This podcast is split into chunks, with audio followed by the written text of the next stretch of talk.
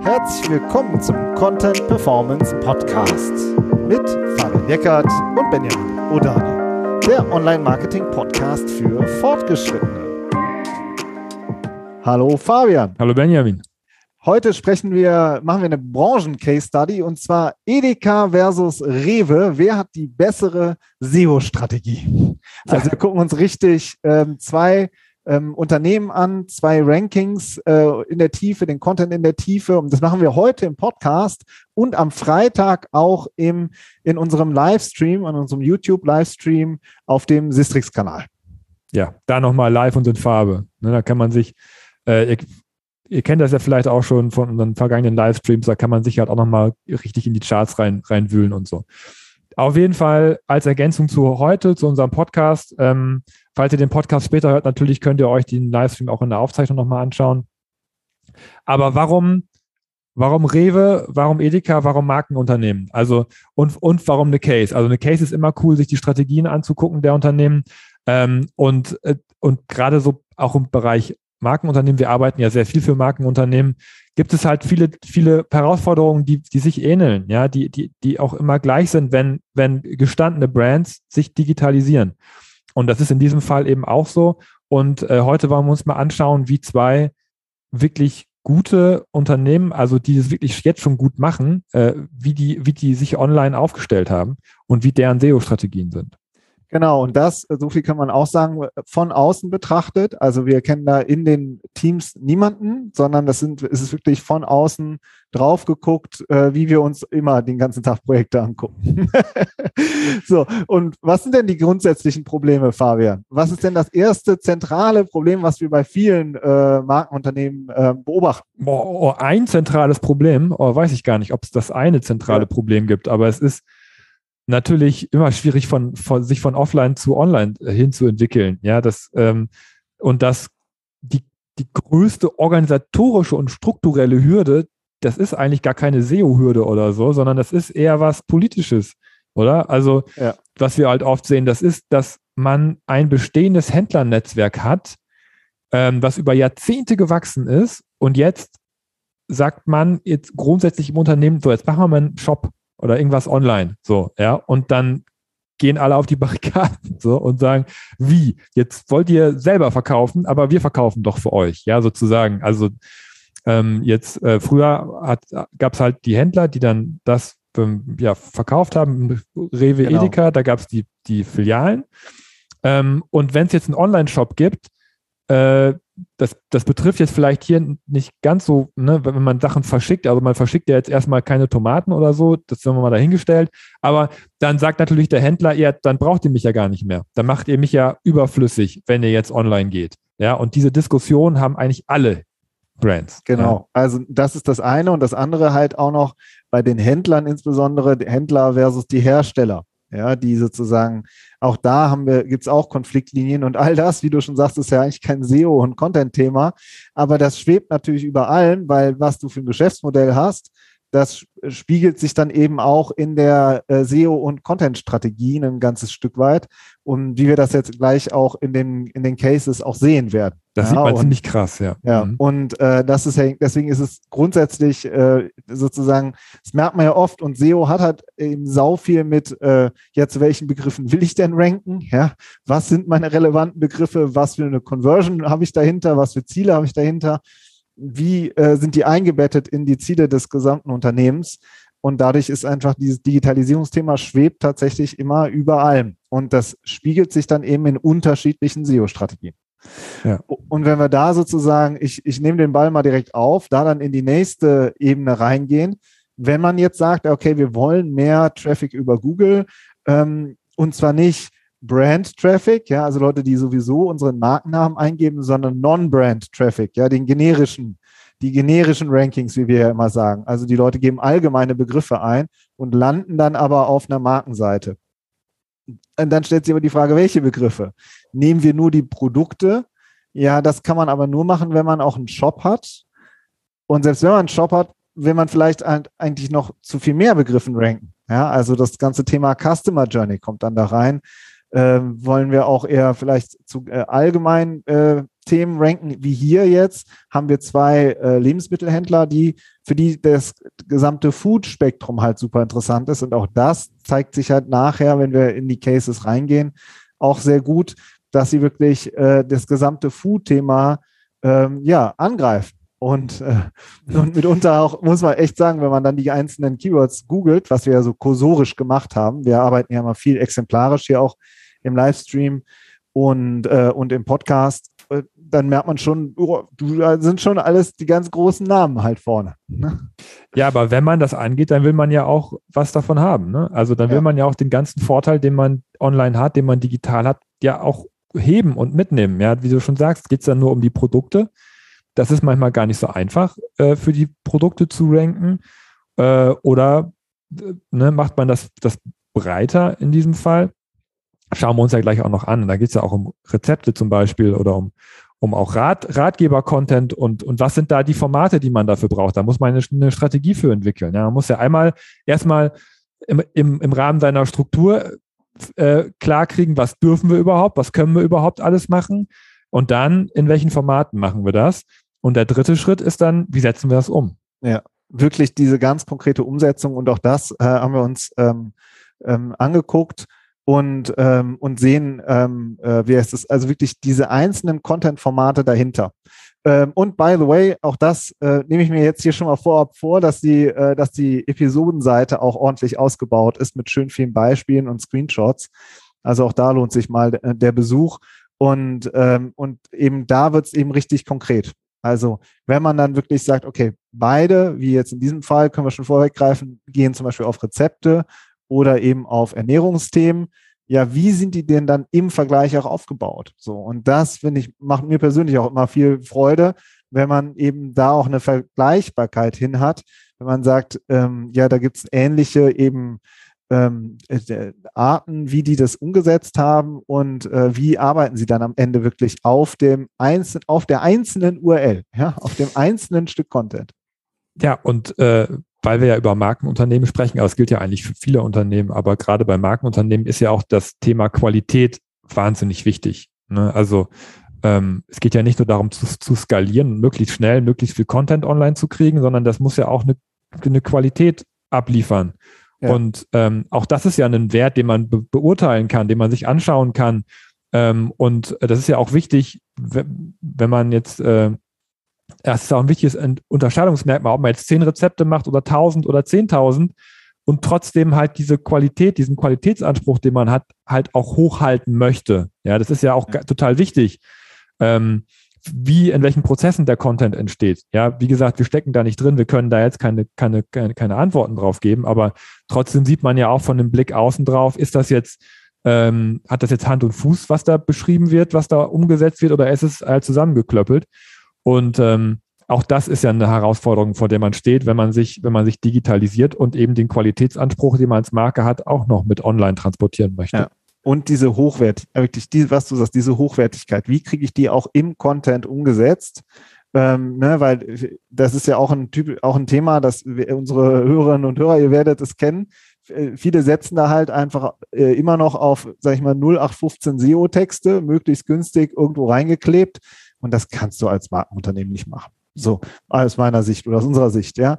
Du hast da deine, äh, deine Kunden, potenziellen Kunden drauf äh, also entweder sind es schon Kunden oder potenzielle Kunden und es ist doch klar, du willst da auch auf Qualität setzen und das tun sie halt auch. Und, ähm, und auch das ist eben interessant. Äh, einmal, wie, ja, wie sind die Texte geschrieben oder wie ist der Content gemacht, aber auch eben auch da wieder gibt es ganz spezifische Formate, wie sie es halt probieren. So, und auch das ähm, ist dann wirklich die Umsetzung. Und gleichzeitig auch, was ich dann auch echt auch eine Herausforderung finde für alle, wenn du sagst, ja, wie kriegen wir das skalierbar hin?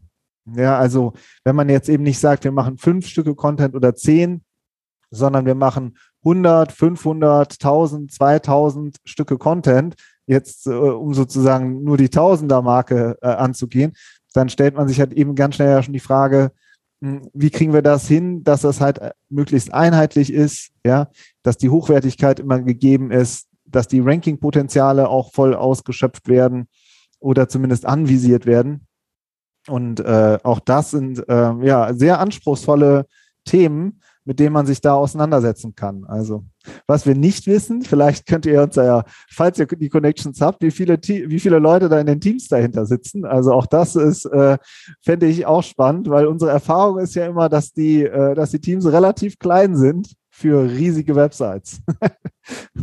ja, aber hier müssen schon ein paar Leute dran gearbeitet ja, haben. Definitiv. Okay, steigen wir mal ein, oder Fabian? Gerne. Erstes Beispiel. Ja, schnapp dir mal Rewe. Genau, wir haben uns Rewe geschnappt als erstes. Ähm, Rewe hat, das wisst ihr ja selber, einen, auch schon seit vielen Jahren einen eigenen Lieferdienst. Ähm, und ähm, jetzt bimmelt hier mein Telefon, einen Augenblick.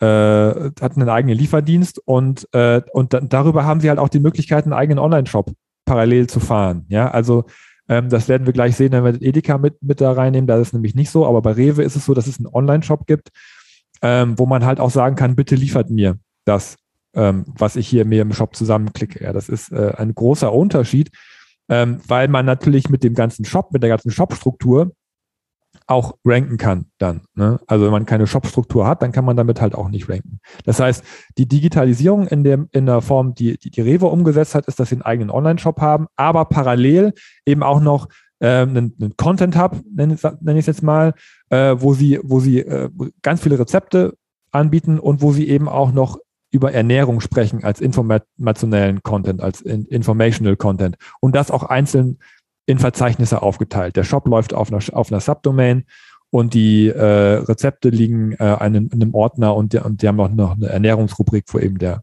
der Ernährungskontent drin liegt. Ja, man kann sehr schön dadurch die Verzeichnisse gehen. Du hast den Shop, du hast die Rezepte, du hast die Ernährungsrubrik, ähm, die eher eben allgemeine Ernährungsthemen ähm, ja, adressiert. Kannst du mal ein paar Zahlen nennen? Was, was spuckt so, was spuckt so ein, äh, so ein SEO-Tool wie Sistrix oder es gibt ja auch andere. Also sind ja. jetzt, äh, viele nutzen auch äh, SEMrush oder Ahrefs oder andere oder Searchmetrics. Aber wir haben es jetzt mit Sistrix abgeprüft. Sag, kannst du da mal ein paar Zahlen nennen? Mhm. Also vielleicht ganz kurz zur, äh, zum, zum Überblick. Insgesamt hat, hat, es liegen auf der Domain über 7000 Rezepte. Ja, 7300 Rezepte. Ähm, dann haben sie ein bisschen mehr als 800 von diesen Ernährungsartikeln und der ganze Shop ähm, besteht aus über 67.000 Shop-Seiten. Ja? Also man muss sagen, der, der Shop ist halt am größten, was die URL-Struktur angeht. Danach kommen die Rezepte, 7.000 ungefähr, 7.300 und danach 860 Ernährungsartikel. Ja, schon eine ordentliche.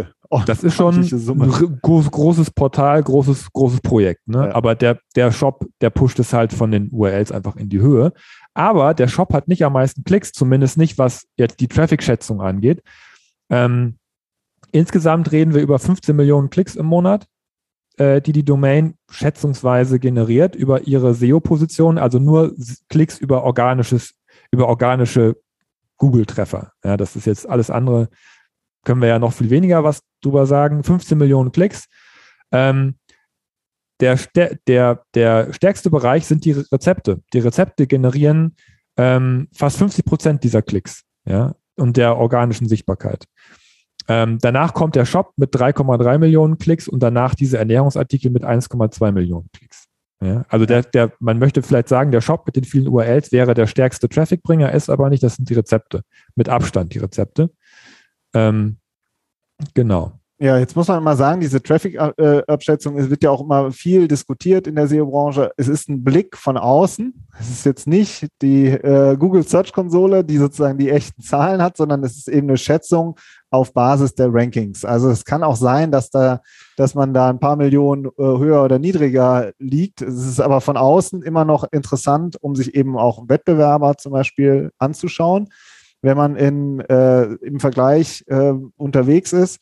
Und ich finde eben auch, so wie du es jetzt auch direkt gemacht hast, äh, die Verzeichnisse. Ja, also die Rezepte bringen da fast sieben Millionen Klicks, schätzungsweise. 15 sind es insgesamt. Ja, also man sieht, dass da schon ein sehr starker informationeller Ansatz ist, über diese Rezepte zu gehen. Und diese Rezepte haben auch ordentlich an Sichtbarkeit gewonnen. Also sowohl Rewe als auch Edeka haben in den letzten Jahren massiv echt äh, an Sichtbarkeit gewonnen. Da sieht man, dass beide richtig daran arbeiten. Und äh, ja, und die Rezepte sind halt echt zentrale Trafficbringer. Ja, also ja. schon, ähm, finde ich, ähm, sehr schön, wie man dann halt auch sieht, dass die verschiedenen Verzeichnisse ähm, ja alle für sich äh, ja einen Wert generieren. Und ja, aber kannst du mal vielleicht auch direkt ein Beispiel nennen? Also, was ist denn ein Beispiel für Rezept oder was ist ein Beispiel für einen Ernährungsartikel? Genau, wir haben uns ähm, wir haben uns äh, die äh, Kürbissuppe mal angeschaut. Ne? Also einfach letztendlich irgendein Rezept genommen, was halt, was halt sehr gut gerankt ist. Ähm, und, äh, und haben das uns dann den Content nochmal angeschaut und dann natürlich die Umsetzung, weil das ist ja das, wo, wo sich die nachher auch im Vergleich das einfach auch unterscheidet. Ne? Also der, es, äh, je nachdem, äh, wie die Rezepte aufgebaut sind, ähm, wie viel Content da ist, ist natürlich diese, ist das natürlich die Bewertungsgrundlage, die wir als SEOs dann eben machen können. Ne? Das sind einfach jetzt die großen Zahlen runtergebrochen jetzt auf, auf ein konkretes Rezept. Das ist die Kürbissuppe und bei Rewe ist es so, dass sie ähm, mit einem mit einem sehr cleanen Format, würde ich jetzt sagen, arbeiten, mit einem sehr cleanen Content. Das ist alles sehr schön gelayoutet. Ähm, es sind alle wichtigen Informationen natürlich drauf, die man braucht für ein Rezept-Ranking. Ähm, wenn man sich die Google-Suchergebnisse anschaut, dann sieht man, dass sie natürlich auch die Schema-Org-Aufzeichnung drin haben. Also alles, alles natürlich super äh, gemacht, um halt auch, auch, äh, auch in die erweiterten Suchergebnisse reinzukommen. Das ist schon sehr, sehr gute Arbeit, die die Kollegen da geleistet haben. Und ähm, äh, man, man sieht eben auch auf der Seite selber zum Beispiel, da gibt es noch so ein Tippformat, äh, wo, wo, äh, wo noch eine Redakteurin vorgestellt wird, die die Texte schreibt. Ne? Das heißt, es, es hat auch eine persönliche Note. Man sieht halt eben auch, dass da in-house auch ein Team da ist, was, was daran arbeitet. Ähm, das ist schon, das ist schon richtig gut, gut gemacht, oder? Ich weiß nicht, ja. wie siehst du auch von der, von der Content-Warte aus? Ja, genau. Also, war jetzt erstmal, ich finde auch nochmal vom Geschäftsmodell, ne? Also, ähm, also erstmal hat man äh, ein super äh, cleanes Rezept im Gegensatz zum Beispiel zu Chefkoch, die ja auch da vorne stehen, bei den Rezepten super stark sind, aber äh, mit Werbung äh, arbeiten. Und zwei Dinge, die mir da jetzt erstmal so aufgefallen sind. Also erstmal, wenn ich auf Chefkoch bin, äh, also wenn man sich oben das Rezeptekarussell anguckt und darunter die Top 3, dann ist eigentlich nur Chefkoch und Rewe vorne bei Kürbissuppe jetzt. Ja? Und wenn man nicht dann zu Chefkoch geht, dann gibt es da halt auch wieder einen Button bei Rewe bestellen. Ja, also man kann halt sagen, äh, egal wer nach äh, Kürbissuppe sucht, jeden Monat, ja, der landet zwangsläufig äh, bei, äh, bei Rewe. Ja, also Absolute also Sub-Domination. Total, ne? Ich ja. gucke gerade mal Kürbissuppe, 192.000 Suchen im Monat. Ja, also äh, leckeres Rezept, äh, gerade auch in der kälteren Jahreszeit, ja. Mhm. Und dann kann ich das per eigentlich mehr oder weniger One-Click mir die, die Zutaten in, meinen, ähm, in, in meine Bestellung sozusagen reintun, ja, die Zutaten bestellen. Das finde ich schon echt ganz schön cool.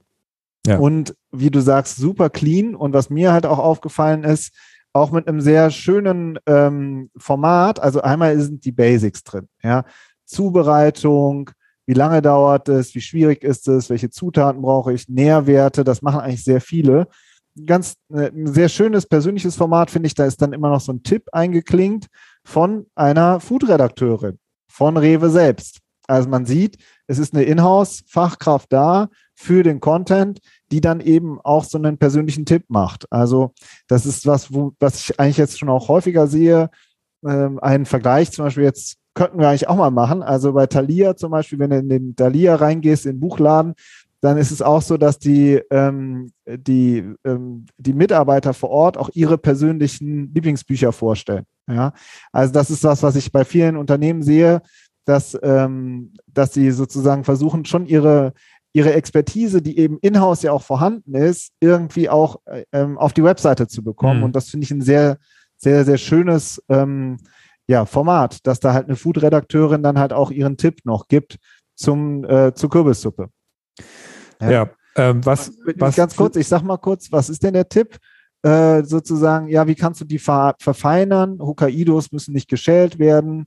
Du kannst äh, Gemüsebrühe durch Kokosmilch ersetzen und mit Currypulver würzen. Ja, da bekomme ich doch direkt schon Hunger. Ja, es geht auch Mittag zu. Ne? Ich habe jetzt auch ein bisschen schnell fertig werden hier. Nein, Quatsch. Ja. Wir lassen uns natürlich alle Zeit, die wir brauchen. Äh, weil eine Sache, die, die gefällt mir nicht so ganz an der ganzen Struktur oder an dem ganzen Konstrukt, das Rewe da gebaut hat. Das liegt aber, glaube ich, auch wirklich an der, an der internen Struktur. Weil wenn man nämlich die Sachen das ist cool. Ich klicke auf in den Warenkorb legen, dann geht diese ganze Einkaufsliste automatisch komplett in meinen Warenkorb rein. Dann gehe ich auf den Shop und wenn ich auf den Shop gehe, dann kriege ich erstmal ein großes Layer über die ganze Seite rüber, das sagt, hier kannst du erstmal nichts machen. Hier ist alles gesperrt.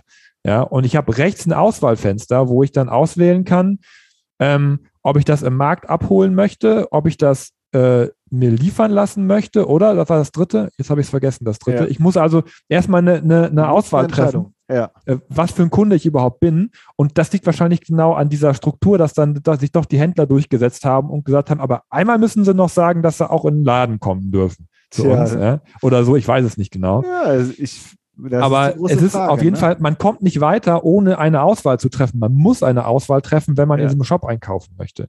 Ja, da ist also nochmal so eine Weiche da, da, dazwischen, was natürlich für die Usability nicht so cool ist. Ja, ne, also man kann halt nicht wie so ein Pop-up das einfach wegklicken und sagen, interessiert mich nicht, ich will jetzt das Rezept, sondern äh, so. Ja, doch, das Rezept kriegt man so, aber in den Shop stimmt. einkaufen, wenn man die Sachen dann irgendwie ja. haben will, ne, dann, ähm, dann muss man halt nochmal ja, eine ganz, ganz eigene Art, das zu lösen. Ne? Kennen wir, wissen wir zu wenig drüber, aber es ist auf jeden Fall auffällig und äh, auch interessant, dass sie trotzdem Top-Rankings haben, obwohl man ja dann eigentlich der Content ein Stück weit äh, hidden ist. Ne? Also der ist sozusagen, da ist noch was davor, was man dann noch anklicken muss. Ja, unter gewissen Umständen äh, sagt Google, dass das, das geht. Ne? Ja. Also man, er muss halt irgendwie doch äh, final auch erreichbar sein. Ne? Ja. Letztendlich ist er ja auch. Und ähm, ja, was mir bei ja. Rewe noch aufgefallen ist, sind so, dass sie halt, dass es so auch ein, wie, der kursorische Aus, äh, Einblick, also ne, wir, wir haben uns jetzt. Was heißt denn kursorisch? Erklär ja, mal, also, was kursorisch ist. ja, wir haben uns nicht, ein paar Stunden damit äh, exemplarisch beschäftigt, aber wir, äh, ne, und kursorisch. wählen sozusagen das einfach so aus. Aber, ähm, aber ich finde es immer schwierig, dann zu sagen, generell ist die gesamte Content-Strategie so, ja. Aber was wir zum Beispiel gesehen haben, Ernährungsplan, steht Rewe halt auch sehr, sehr gut, ja, und hat halt rund um das Thema Ernährungsplan einen Topic-Cluster gebaut. Ja, ein Thema, was wir jetzt auch kürzlich ja mit Jenny äh, Lapp von HubSpot besprochen haben in unserer Case Study. Also, dass man wirklich um ein bestimmtes Oberthema noch Unterthemen gruppiert. Ne? Und, und zu, unter dem Ernährungsplan findet man dann nochmal 14 weitere Artikel, die sich alle mit diesem Thema Ernährungsplan, Ernährungsplan Diät, Ernährungsplan Muskelaufbau und die so in die Richtung ging das, ja, beschäftigt. Und wir haben mit Jenny Lapp von Hasport über, über Topic Cluster gesprochen, ja, nicht über Ernährungsplan. Nicht über Ernährungsplan, genau, also über dieses Top, über die Topic Cluster genau, Strategie, die, mhm. die ja auch HubSpot sehr geprägt hat. Und, ähm, und da haben sie mit den 14 Artikeln ranken sie zu 15.000 Keywords in den Top 100. Ne? Und da sieht man schon, ah, okay, sie haben das schon dieses Thema äh, sich äh, erarbeitet und, ähm, und versuchen dann halt auch sich eine Sichtbarkeit dazu aufzubauen. Das finde ich so ein typisches Beispiel für ein Ernährungsthema, was jetzt auch nicht produktbezogen ist, aber eben, ja, wer sich für einen Ernährungsplan interessiert, der interessiert sich halt auch dafür, die richtigen Produkte dafür zu kaufen. Ja. ja. Also es ist typisch Customer Journey, Top of the Funnel ähm, mit einem spezifischen Interesse. Also auch ein klassisches Search-Thema. Ja. Genau, ein, zwei Sachen, die noch tiefer gehen, haben uns da auch noch nicht so richtig, richtig gut dran gefallen, aber ich würde sagen, da verweisen jetzt mal auf den Livestream, den wir genau. noch machen, ja. ähm, weil wir uns da halt wirklich nochmal ein paar Sachen nochmal genauer angucken können. Ja. Deswegen, ich würde sagen, jetzt vielleicht machen wir mal, machen wir mal einen Schritt weiter zu Edeka. Ganz kurz ein Einschub, ja? wenn ihr immer denkt, ah Mist, jetzt habe ich die Folge gehört und die ist schon vier Wochen veraltet, jetzt habe ich auch den Livestream verpasst und so, weil wir auch immer viel diskutieren im Livestream mit, mit den Zuschauern, mit den Live-Zuschauern einfach mal in unseren E-Mail-Verteiler eintragen, denn da laden wir auch immer zu den Livestreams dann ein. So, und die Termine sind halt nicht immer ganz klar und äh, auf welchem Channel machen wir das und so. Also einfach in den E-Mail-Verteiler von uns eintragen auf unserer Webseite und dann kriegt ihr die Einladung. So, das war jetzt genau. einfach nochmal kurz der, der Service zwischendurch. Jetzt machen wir Edeka. Jetzt machen wir Edeka. Soll ich den ersten Ausschlag mal machen? Ja, mach du, klar. Edeka hat nämlich keinen Shop. Ja? Also sie haben keinen Shop und dadurch fällt natürlich sehr viel an äh, Produktseiten weg. So. Und dann, das sieht man auch in, den, in der Gesamtsichtbarkeit, ist EDK ähm, äh, äh, etwas tiefer als Rewe, hat aber auch viel Sichtbarkeit. Und was man da aber sieht, ist, die haben halt ein Lead-Format. Das ist der Einkaufszettel. Also man kann die Produkte in den Einkaufszettel schieben und den Einkaufszettel kann man sich dann zum Beispiel ausdrucken. Aber damit kann ich natürlich eigentlich auch zu jedem anderen Supermarkt gehen. Aber es ist auf jeden Fall eine Art Lead-Format drin. das aber auch sehr zurückhaltend eingebunden ist, ist uns aufgefallen. Sehr, auch der, der Newsletter ist sehr zurückhaltend eingebaut. Also, ähm, und, ähm, und die Märkte werden zwar auch angeteasert, die regionalen Märkte, aber man sieht wirklich, die sind noch viel deutlicher informational. Also sie haben sich entschieden, ähm, sehr viele informationelle Themen zu machen, auch wieder über Rezepte und Ernährung. Und das aber, ähm, ja, ich, ich würde auch sagen, auch sehr opulent und sehr umfangreich auch darzustellen. Hm. Vielleicht also. kurz zu den Zahlen mal, um ja. das in, in, den Vergleich zu bringen. Sie haben lustigerweise äh, ähneln die sich sehr, sehr stark, muss man echt ja. sagen. Also sie haben eine ähnliche Anzahl an Rezepten, also die haben jetzt 8700, also ungefähr 1000 mehr als Rewe, ähm, aber generieren damit wirklich exakt den gleichen Traffic, laut Traffic-Schätzung. Also da kommen auch 6,7 Millionen Klicks bei rum. Ja, wie auch immer das jetzt äh, einzuschätzen ist, du hast es ja gerade auch schon gesagt, diese Traffic-Schätzung immer sehr mit Vorsicht zu genießen, aber hier ist es halt ganz schön, weil wir wirklich zwei gleiche Branchen auf gleichen Content-Formaten vergleichen. Und da kann man das, finde ich, auch mal machen und diese Traffic-Schätzung auch mal anlegen, weil da, man sieht wirklich, dass sie mit der gleichen Strategie ungefähr die gleiche Anzahl an Klicks generieren. Und bei den Ernährungsartikeln ist es, ist es das Gleiche. Die haben halt auch, äh, auch diese, dieses Format, Artikel über Ernährungsthemen. Ähm, und auch dieses Format generiert 1,1 Millionen Klicks im Vergleich zu Rewe 1,2 Millionen Klicks. Ja? ja? Nur der Unterschied ist hier, dass sie ungefähr das Dreifache an Artikeln haben. Also die haben das Dreifache an Content, was aber für die gleiche Anzahl an Klicks äh, sorgt. Deswegen könnte man jetzt vielleicht sagen, hier waren sie nicht ganz so effizient. Das ist immer sehr schwer, das jetzt auch zu, auch zu bewerten, aber sie, sie mussten halt dreimal mehr Content erstellen, um die gleiche Klicks zu generieren wie Rewe. Ja, genau. Also da ist, äh, man sieht eben auch Rezepte und Ernährung und deutlich mehr als bei Rewe. Und ich finde auch, wenn man sich die Gestaltung anguckt, sehr, sehr wirklich so, so ein großes Header-Bild, ähm, sehr, ähm, arbeiten sehr gut mit so Food Photography und sind auch ausführlicher in ihrem, in ihren Texten. Und ein Beispiel, wo, was da finde ich auch sehr spannend ist, dass uns aufgefallen ist, äh, Keyword Milchmädchen. Ja, das ist dann eine Kondensmilch und das ist ein Produkt von einem Hersteller, zu dem Rewe halt vorne steht mit einer Produktseite und Edeka steht da mit einer Rezeptseite vorne. Ja, weil sie natürlich kein Produkt dafür äh, anbieten auf ihrer Webseite, sind sie da halt den Weg gegangen und haben das äh, Keyword Milchmädchen informationell interpretiert, ja, und haben gesagt, ja, dann machen wir dazu doch ähm, Tutorial-Content, wie man Milchmädchenrezepte macht. Ja, also da sieht man auch, mh, hm, das ist eben auch immer spannend, was ist dann da wirklich in den Top 3 bei Google oder in den Top 5 oder Top 10 zu sehen. Ja? Sind das nur Produkte oder ist das eben auch informationeller Content? Und das sieht man halt, dass äh, Edeka da diesen Weg gegangen ist. Ja. Und der Content ist insgesamt auch ein bisschen größer. Ne? Also sie haben ja. ähm, zusätzlich zu diesen, zu diesen Zubereitungsschritten, die man ja von Rezepten kennt, ne? Schritt 1, Schritt 2, Schritt 3, haben sie unterhalb der äh, vieler Rezepte, wir haben jetzt auch nur ein paar abgeprüft, ne? ich weiß nicht, ob es ja. überall ist, aber bei denen, die wir uns angeschaut haben, haben sie immer noch Additional Content, einen zusätzlichen Content-Block, mehrere Content-Blöcke, wo sie eben dann nochmal in die, in die Tiefe gehen und nochmal ein bisschen mehr über das, das, das Rezept erzählen. Ja. ja aber es ist, und wenn wir jetzt wirklich das, den Content miteinander vergleichen, würde ich jetzt sagen, Edeka so ein bisschen, bisschen mehr Fleisch an den Knochen, vielleicht, wo wir gerade beim Kochen sind. Ja, genau, wo wir, da können wir direkt äh, mein Lieblingskeyword nennen, wo der Edeka Top 1 hat, nämlich die stehen zu Döner auf 1. Ja, super. und und äh, was man auch da wieder sieht, ist, finde ich, die Content-Qualität. Ja, also ich gehe da drauf auf den, auf den Dönerartikel, super, wieder richtig schick gemacht, die Seite.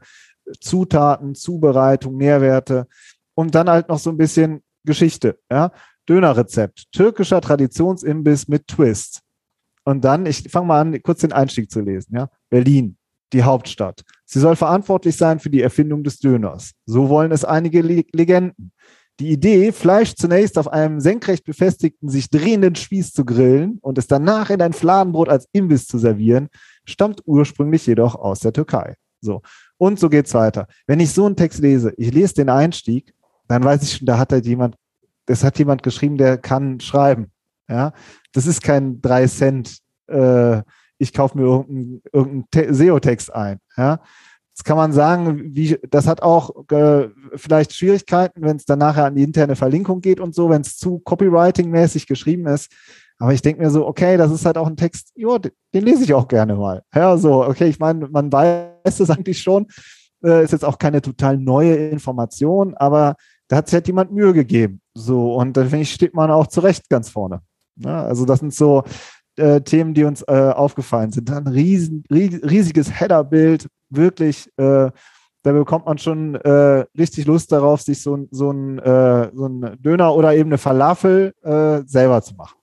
Ja, genau. Das muss ja. auch wichtig als Ergänzung für die Vegetarier unter euch, ja. unter uns. Ähm, ja, also das, ne, das war jetzt so der, die Rezeptumsetzung. Habt ihr gemerkt, da sind wir jetzt eher so auf der, auf der Edeka-Seite, ähm, was so den, den Content angeht. Aber sie hatten, glaube ich, nicht, nicht dieses Persönliche. Ne? Das, also der Redakteur ja. war, glaube ich, die Redakteurin nee, war das, Genau, aber sie haben auch, die haben auch so eine Art Expertenformat, also so äh, persönliches Format und das war das Expertenwissen. Ne? Das ist aber ähm, kein Rezept, das ist nochmal eine Rezept. andere Ecke, ne? Ja, ist die in der Ernährungsecke, genau. Erzähl ja. du mal. Ja, also in der, in der Ernährungsecke selber, in diesem Expertenwissen, Bereich. Da sind ganz normale, ich nenne es jetzt normale äh, Content-Artikel, die sich um die um Ernährung drehen, wie jetzt Rewe zum Beispiel was über den Ernährungsplan geschrieben hat. Ich kann mir vorstellen, dass Edeka auch was über den Ernährungsplan geschrieben hat.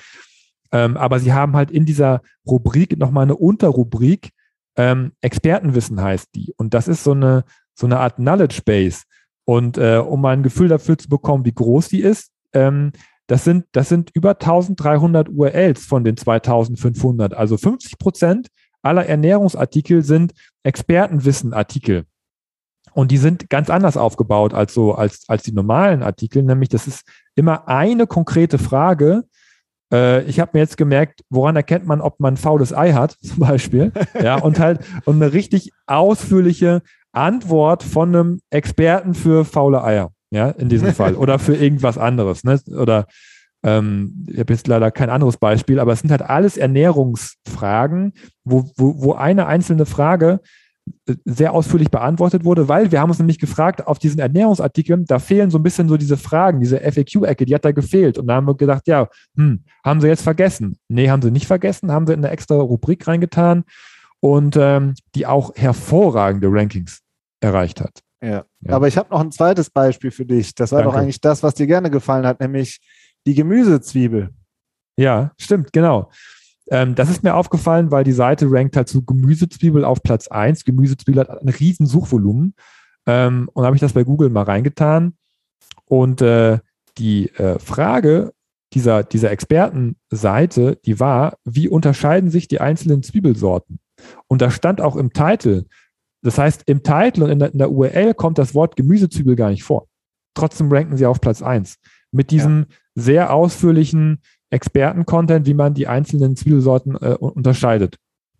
Und genau, also das ist spannend. Ne? Also das Keyword kommt ja eigentlich gar nicht vor. Ja? Mhm. Und ich habe jetzt gerade nochmal den Experten dahinter äh, gegoogelt. Das ist nämlich der Leiter des Edeka Fruchtkontor West. Ja, also, ja, und dann ist, hat er auch einen kleinen Steckbrief und ein FAQ, wo man ihm mehrere Fragen gestellt hat. Da wird sein Werdegang geschildert. Ist es jetzt auch nicht irgendwer. Ne? Also auch mhm. hier sieht man wieder, da hat die, äh, diese, die Brand das einfach genutzt, dass sie so viel gutes Personal hat. Ja, so viele Leute, die so viel gute Ahnung haben und die ganz spezifische Fragen beantworten können ich könnte mir auch gut vorstellen, dass es auch Fragen sind, die auch äh, so jemand auch im Alltag, auch in, äh, im Supermarkt halt auch zu beantworten hat, wenn er im Markt selbst arbeitet. Ja, so. Ähm, er wird jetzt wahrscheinlich eher, äh, vielleicht auch eher, weiß ich nicht, im Quality Management oder weiß ich nicht was, im Konzern arbeiten, weiß man nicht, ja. Ken, sind wir jetzt zu, äh, nicht genug drin, aber ich finde es einfach sehr spannend, mit einem Steckbrief zu einer bestimmten Frage dann halt das auch einfach zu beantworten. Und man kann am Ende noch sagen, äh, hat dir das weitergeholfen oder nicht? Also man kann einen Daumen hoch geben und da sieht man halt, dass da wirklich tausende Menschen äh, ja einen Daumen hoch für gegeben haben. Also die haben das halt auch auf positiv gewotet. Ja, und auch das finde ich ist ein Qualitätsmerkmal auf so einer spezifischen Seite. Ja, ich also finde das, find das, Format auch sehr spannend. Ich kenne das ja. nur, auf, nur aus dem Softwarebereich. äh, von, von Stack Overflow oder so, wo man dann auch Antworten auf, auf äh, Programmierfragen bekommt und die kann man halt auch upvoten ne? und kann halt ja. sagen, das ist die beste Antwort zu dieser Frage. Und oder generell auch so Software-Knowledge Bases, äh, dass man halt so einen, so einen, so einen Rating-Format hat. Ich finde ich ja. spannend, das, das so zu lösen, ne? dass man ja. dann auch so, so ein bisschen User-Interaction mit dabei hat und noch diese persönliche Note eben auch noch einbringen kann. Fabian, Edeka versus Rewe, wer hat die bessere SEO-Strategie? Was ist denn deine Antwort jetzt darauf? Mhm. Also ich finde, die sind beide sehr erfolgreich. Ich würde jetzt ungern sagen, der eine ist besser, der andere ist schlechter, weil erstens stecken wir nicht drin. Also wir, wir wissen nicht zum Beispiel, was Edeka davon abhält, einen eigenen Shop zu machen. Das können wir nicht beantworten. Deswegen würde ich aber jetzt nicht sagen, jetzt in dem Bereich seid ihr schlechter, weil das ist nämlich genau der Anteil an Sichtbarkeit, den Rewe mehr hat. Das ist, das ist das, was sie halt auch im Shop machen, ne? weil die Strategien eben auch so ähnlich sind. Ja, man könnte jetzt vielleicht sagen, dass Rewe ein bisschen effizienter ist, weil sie aus weniger URLs den gleichen Traffic rausholen. Ja, das finde ich, muss man auch sagen. Ne? Also wenn man äh, die Ressourcen sind ja begrenzt, gerade Content-Ressourcen sind ja begrenzt und wenn man es schafft, mit, mit ein bisschen weniger URLs äh, den gleichen Traffic zu bekommen, dann, dann ist das schon ein bisschen besser. Ne? Ja. Und genau. ich würde äh, äh, umgekehrt würde ich sagen, mein subjektiver, also es ist genauso wie du, sind beide saumäßig erfolgreich, machen richtig gute ähm, Sachen. Was ich spannend finde, ist, dass sie eigentlich auf den gleichen Themen arbeiten, aber sie eben unterschiedlich umsetzen.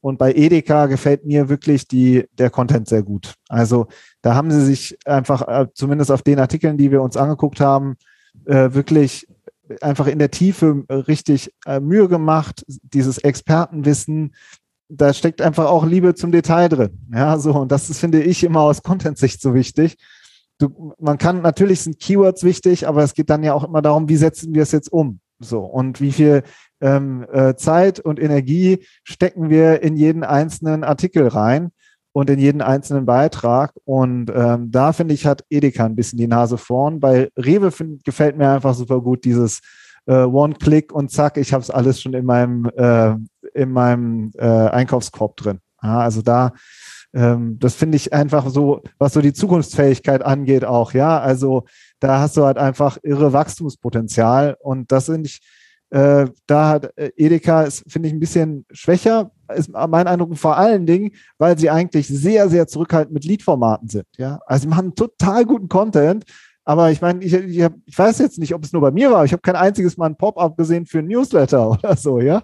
Also man könnte ja auch mal gucken, ob man nicht, äh, wenn man schon so viel äh, Nutzwert liefert, auch schaut, ob man nicht die Leute anderwertig vielleicht bindet. Ja, und ja, oder so eine ganz einfache Integration, das fällt mir jetzt noch ein. Äh, das macht Rewe ja auch, fragen die Postleitzahl ab.